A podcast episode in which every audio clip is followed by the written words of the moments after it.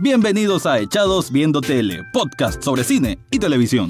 En el siguiente espacio podés relajarte y escuchar comentarios y análisis de tus series y películas favoritas. Echados Viendo Tele, en donde el ocio es, nuestra, musa. Bienvenidos a un nuevo episodio de Echados Viendo Tele, el programa donde siempre les estoy contando sobre comentarios, análisis, opinión, crítica, recap o como quieran llamarle, de series y películas. Les habla Rafael Echado y en esta ocasión les vengo a hablar de una serie que me gusta, me gusta mucho, mucho, mucho. Es de esas series que uno espera cada año y se consume tan rápido. Es como cuando te van a servir un plato delicioso y que querés probarlo, pero es tan rico que te lo comes, bueno en un santiamén.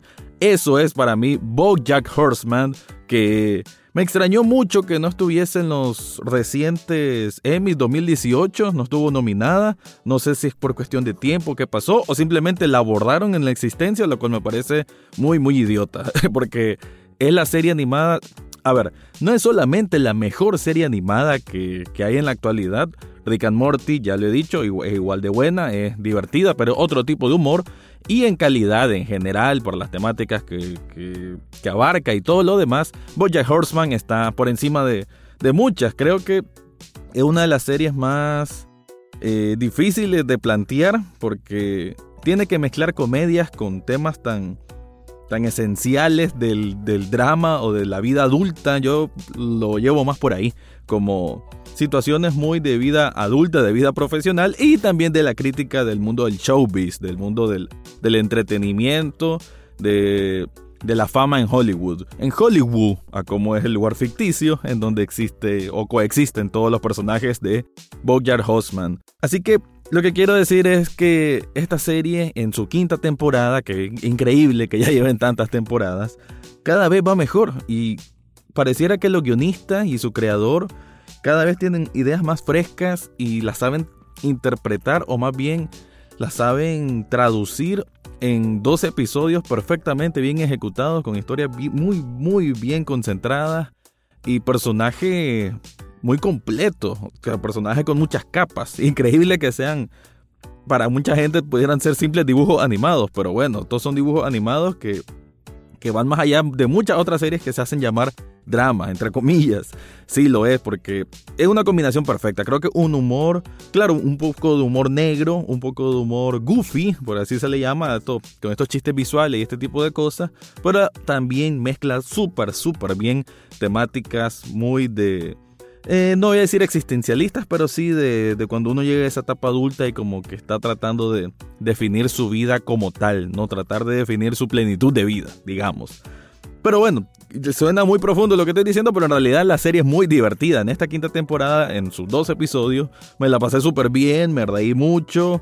Siempre hay sus sorpresas, siempre hay sus cosas que solo en Bojack Horseman las podés comprender. Y eso sí, siempre tiene esa esa dinámica de que son chistes rápidos. Ellos hablan rápido. Yo siempre he dicho que para ver Bojack Horseman tenés que manejar el inglés por lo menos en un 50 o 60%. Porque con los subtítulos a veces no son... No es, que sean, no es que no sean fieles a lo que está pasando, sino que no comprendes bien eh, la interacción como tal entre todos los personajes si solo te guías con los subtítulos, si no comprendes bien así de alguna forma qué es lo que están diciendo, porque como son como ráfagas de chistes, de pronto uno interrumpe al otro y esa es parte de la gracia. Entonces, si no estás tan familiarizado con el idioma, tal vez no vas a, a percibir toda la comedia que trae consigo, ¿no? Y a veces también la comedia es muy sutil o está escondida, ya sea en aspectos visuales que están de fondo o con el contexto de las cosas que dicen. Entonces, por eso mismo creo que hay que manejar un poquito el idioma. Pero bueno, como siempre, este fue como mi intro. Ya ahorita voy a caer con el análisis o la crítica profunda de la quinta temporada de Bojack Horseman.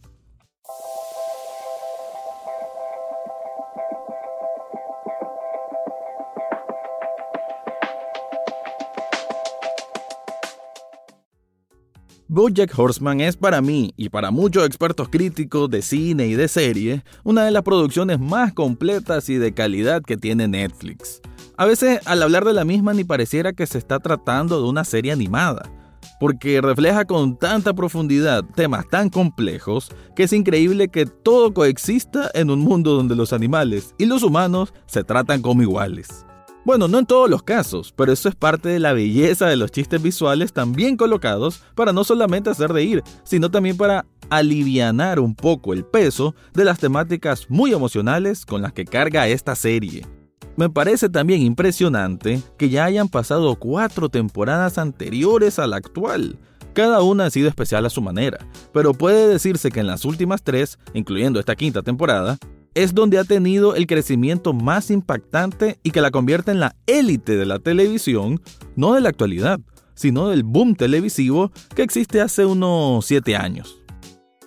Bojack Horseman merece un lugar en el podio de las grandes entre las grandes. El que no posea una producción tradicional en términos de cinematografía, actuación corporal o artística como en una serie live action, no le quita que la animación, a pesar de ser estéticamente sencilla, logre transmitir o evocar tantos sentimientos como otras series de drama que sí tienen esos aspectos. En Bojack Horseman lo que tenemos son estudios de personajes complicados y en todo sentido, ya sea por las decisiones que han tomado con sus vidas adultas o porque viven en un mundo surrealista, lo que da espacio para mucha comedia y muy, muy, muy buena. Pero ese mundo surrealista hace tanto eco con el nuestro que es donde su creador, Rafael Bob Waxberg, saludos al tocayo Rafael, logra encontrar la llave que nos lleva a tener eh, esa empatía con todos los personajes, sobre todo por supuesto con Bojack. Incluso parece que con eso en mente es que nos mete al estilo meta, o sea, algo como un mensaje para romper la cuarta pared en esta quinta temporada nos encontramos que Bojack está trabajando en una serie de televisión llamada Filbert, que representa a un detective con un pasado oscuro vinculado al asesinato de su esposa. Es un tema así un poco trillado que uno encuentra en ese tipo de, series, ese tipo de consumo de televisión.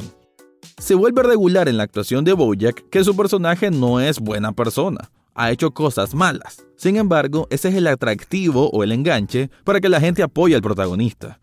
Es por eso que Horseman se siente peligrosamente identificado con el personaje que interpreta, y es normal. Si algo ha tenido este caballo de más de 50 años, es que es una persona sumamente imperfecta, quien intenta mejorar, pero parece que siempre encuentra la forma de sabotearse a sí mismo. Con la serie Filbert encontramos a dos nuevos personajes. Uno de ellos es Gina y el otro es Flip. La primera es la personaje femenina de la serie en cuestión, que como que representa la segunda, esa que siempre es del cliché. Es una crítica clara a la industria televisiva de los personajes secundarios unidimensionales que obtienen muchas mujeres, donde pesa más el físico que otra cosa. Desgraciadamente así sucede y probablemente siga sucediendo en la televisión. En el caso de Flip, es el excéntrico creador de la serie, con una excelente vocalización de Rami Malek, como un hombre obstinado y que se cree un genio cineasta, aunque muchas de sus ideas sean eh, absurdas. Lo son, muchas son absurdas. Entre tantas buenas bromas, en una se encuentran en el estreno de dicha serie y antes de presentar dice algo como, espero que disfruten de esta producción. Si es así, significa que son inteligentes, y si no, significa que estoy adelantado para mis tiempos. Es una broma que a nivel personal me llega, al ser un crítico de series y películas que entiendo eso del etiquetado, al valorar series o películas como buenas o malas. Pero también en esta quinta temporada de Bojack Horseman profundiza a como nunca con los otros personajes recurrentes. Hablamos por ejemplo de Princess Caroline, la agente de Bojack que se mantiene sumamente ocupada cuidando que su principal y único cliente la embarde o que ordine todo, a como es habitual en Horseman por todo lo que mencionamos antes. Princess Caroline, a pesar de sentirse contenta con su trabajo, siente que se le va el tren, a como decimos aquí. Me refiero a que siente que por su edad, tener un hijo es riesgoso, es mejor adoptar, pero el proceso de hacerlo no será nada fácil. Viaja hasta el lugar donde está la joven madre que dará a su hijo en adopción. En un episodio aprovechado para ver la juventud de Princess Caroline, la relación con su madre y por qué la necesidad de querer demostrar que podía ser más que una simple chica de pueblo chico. Es lo bello que tiene esta serie. El capítulo tiene muchas capas de profundidad y de exploración en la vida de una persona, aun siendo una gata.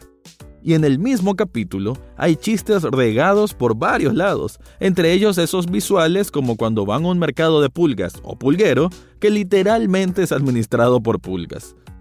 Algo parecido pasa con Diane, quien está enfrentando también una espiral en su propia vida, al tener que vivir sola nuevamente tras separarse de Mr. Peanut Butter en la temporada anterior. Ese viaje de redescubrimiento personal abonado por trabajar en este sitio que parece una parodia a BuzzFeed, la lleva incluso a ir a Taiwán para, entre comillas, conocer sus raíces. Mr. Peanut Butter, fuera de su carácter siempre súper optimista y servicial, también en esta quinta temporada nos ofrecerá un episodio de Halloween donde exploramos el por qué ha tenido tantas esposas y cómo ha sido él en sus relaciones pasadas. Y como siempre, muchos, muchos, muchos chistes de por medio. No podemos dejar atrás a Todd, con un capítulo dedicado a él y a ver más allá de su asexualidad, con una familia muy peculiar de una nueva novia que tiene.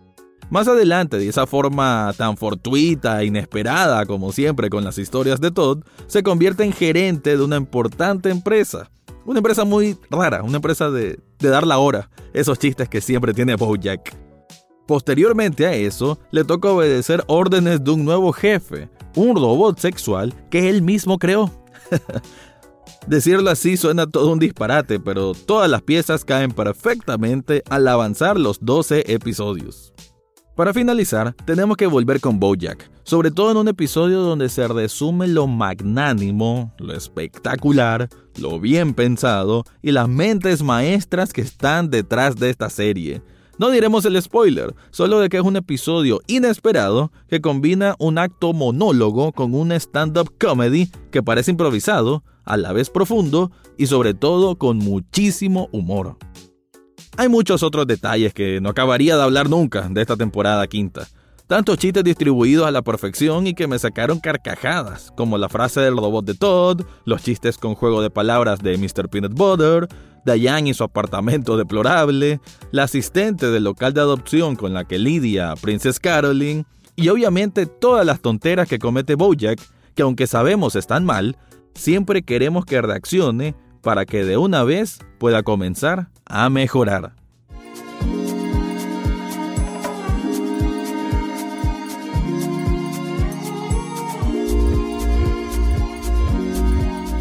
Eso fue mi crítica general de Bojack Horseman en su quinta temporada, que me quedo corto, como estoy diciendo yo al final. La verdad que me quedo corto porque hay muchas, muchas, muchas más cosas que suceden.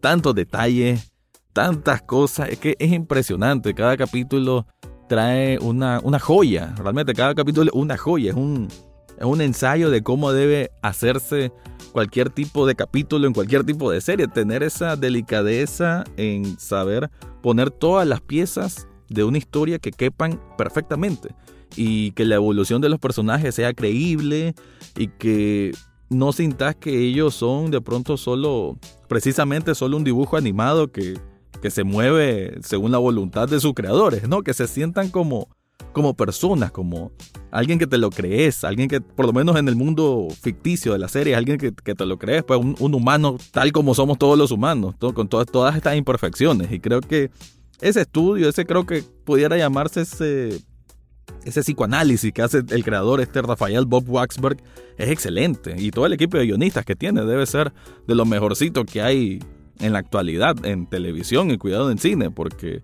realmente se nota que es un equipo de trabajo muy, muy concentrado en hacer que las cosas salgan muy bien, salgan perfectas quizás. Por ahí hay detalles, ¿no? Que no, que tal vez no la hacen ok, pues toda serie no puede ser perfecta de principio a fin. Digamos, de pronto sale un personaje que se suponía que ya no estaba y que pero dejaron como inconclusa esa parte. Por ahí también Todd, aunque es siempre es la parte más divertida, la más ridícula, por así, ¿no? Es la, explotación del tema ridículo de la serie. A veces como que no le encuentran un, propósito de vida. O sea, todos los demás personajes como que sí tienen, pero con Todd todavía está como llegando ahí. Todavía le hace falta recordar camino. Pero si la serie continúa, y supongo que sí, estoy seguro que le van a dar un mayor sentido de, acciones a Todd, que es un gran personaje y, e interpretado por Aaron Paul, que es productor también de la serie. Así que Qué genial, la verdad es que me encantaría seguir hablando a detalle, pero es que no tiene sentido. Mejor vayan a Netflix, vayan a ver, ya está, y si no están actualizados con las temporadas anteriores, pues háganlo. Esta serie es súper recomendada, es una serie, si tenemos que dar estrellas, bueno, 5 de 5 estrellas. Eso es Bojack Horseman, así que con esto cierro mi resumen, mi crítica, mi recap, mi opinión, mi comentario de la quinta temporada de Bojack Horseman.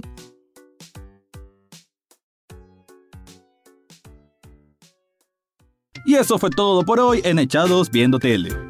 Pueden seguirnos en las redes sociales como Echados Viendo Tele. También tenemos espacio los miércoles por la mañana en TN8 a través de Mañaneros y los viernes en la Rock FM a las 11 y 30 de la mañana con el programa La Dosis. Gracias por escucharnos y será hasta, la, próxima, semana.